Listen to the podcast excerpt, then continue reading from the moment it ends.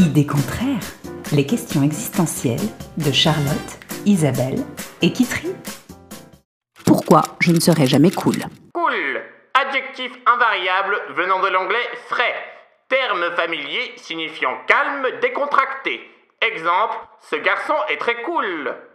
Dans la pyramide du cool, tout au sommet, là-haut, il y a la meuf qui tricote sans complexe, les fesses moulées dans son jean taille haute vintage en sirotant son latte macchiato au lait d'avoine. On retrouve juste après Bradley Cooper et son copain Ryan Gosling qui emballent les compteurs de la coolitude grâce à leur nonchalance et leur capital sympathie hypertrophiée. Soyez cool. Si par hasard on vous tombe dessus en vous traitant d'enculé, je vous dis qu'il faut rester cool. Sans surprise, évidemment, dans les mauvais élèves, il y a toujours la mère de famille contrôle fric qui vit dans le déni du burn-out. Si, si, maman va très bien. Octave, pour la cinquantième fois, arrête de mordre ta sœur. Le mec qui parle tout le temps de thunes et de boulot, et aussi, toujours fidèle à son statut de loser de la pyramide du cool, le mec qui pue et qui n'a toujours pas compris pourquoi les gens ne voulaient pas s'asseoir à côté de lui. Vous Oh non, merci. Ah si, si, prenez un chewing-gum, Émile. Moi, je suis plutôt au niveau de la nana qui met très mal à l'aise son entourage en s'emballant sur des sujets dont tout le monde se fout.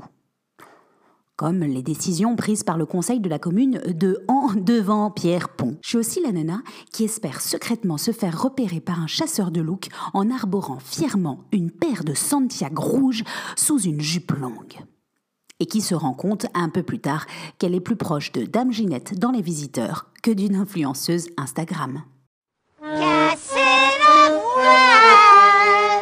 Cassez la Donc ok, en ce moment, c'est le hipster qui se trouve au sommet de la pyramide de la coolitude. Mais on n'est pas à l'abri d'un retournement de situation. Et puis, il faut croire qu'on ne naît pas cool, on le devient. Qui aurait misé sur le fait que David Beckham deviendrait une icône du sexy cool? Il n'était pas Jojo, notre David, avant de rencontrer sa poche. C'était peut-être le mec un peu chelou de la classe qui lâchait jamais son ballon? Ballon Il était même peut-être un peu flippant. David, c'est comme s'il avait boosté son quota de coolitude à chaque nouveau tatouage. Mais attention, on peut aussi se faire destituer de son statut de cool comme Mélanie, la star du collège, avec son blouson pailleté, qui a fini enceinte à 16 ans de Kevin, qui dit la du shit sous le préau. Alors, finalement, dans un monde où même les geeks ont remonté en flèche leur code de coolitude dans un paysage surdigitalisé, qu'est-ce qui fait qu'on devient cool?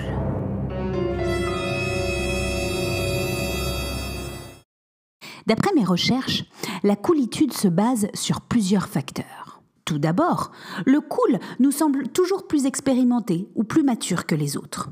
Il valorise toujours son entourage, ne juge pas et ne se compare pas. Charlotte, vous m'écrirez pour demain cent fois. Je ne critiquerai plus mes amis. Le cool se démarque aussi par son rythme ralenti. Il ne se précipite pas sous le coup de l'excitation comme d'autres se rueraient sur des promos de gel hydroalcoolique. Cet effet de ralenti se retrouve d'ailleurs tant dans sa manière de bouger que dans sa façon de parler et d'écouter. Finalement, tout le contraire de Tante Sidonie et de ses explications hystériques sur son opération de la hanche. Oh là là, et puis tu sais, j'ai dû me faire opérer, mais c'était abominable Et puis les chirurgiens, l'anesthésiste, ils comprenaient rien du tout Le cool doit aussi faire face à un ennemi de taille, les jaloux. C'est inévitable, toute réussite attire forcément les envieux.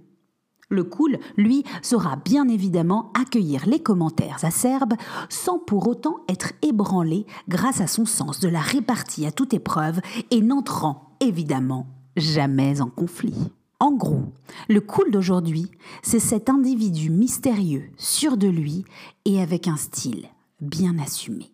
Donc, techniquement, moi, qui ne suis pas une aventurière, qui adore raconter ma vie, qui ne suis pas végane, qui aime planifier, organiser et surtout ne rien laisser au hasard, qui m'emballe pour un rien, me réjouit souvent des petits malheurs des autres, qui m'adonne régulièrement à des originalités vestimentaires douteuses, qui au fond aime bien m'embrouiller avec mon mec pour le plaisir de l'emmerder, qui n'est pas de tatouage, ne fait pas mes propres yaourts, aime acheter compulsivement des choses que je n'utilise pas,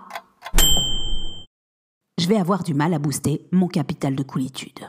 Tu me diras, si même Marie Kondo a réussi le pari de passer de maniaque obsessionnel qui classait ses poupées par année de fabrication à prêtresse du rangement et du bien-être, bah moi aussi je peux le faire. Et puis peut-être qu'il y a déjà des gens qui me trouvent cool sans que je le sache.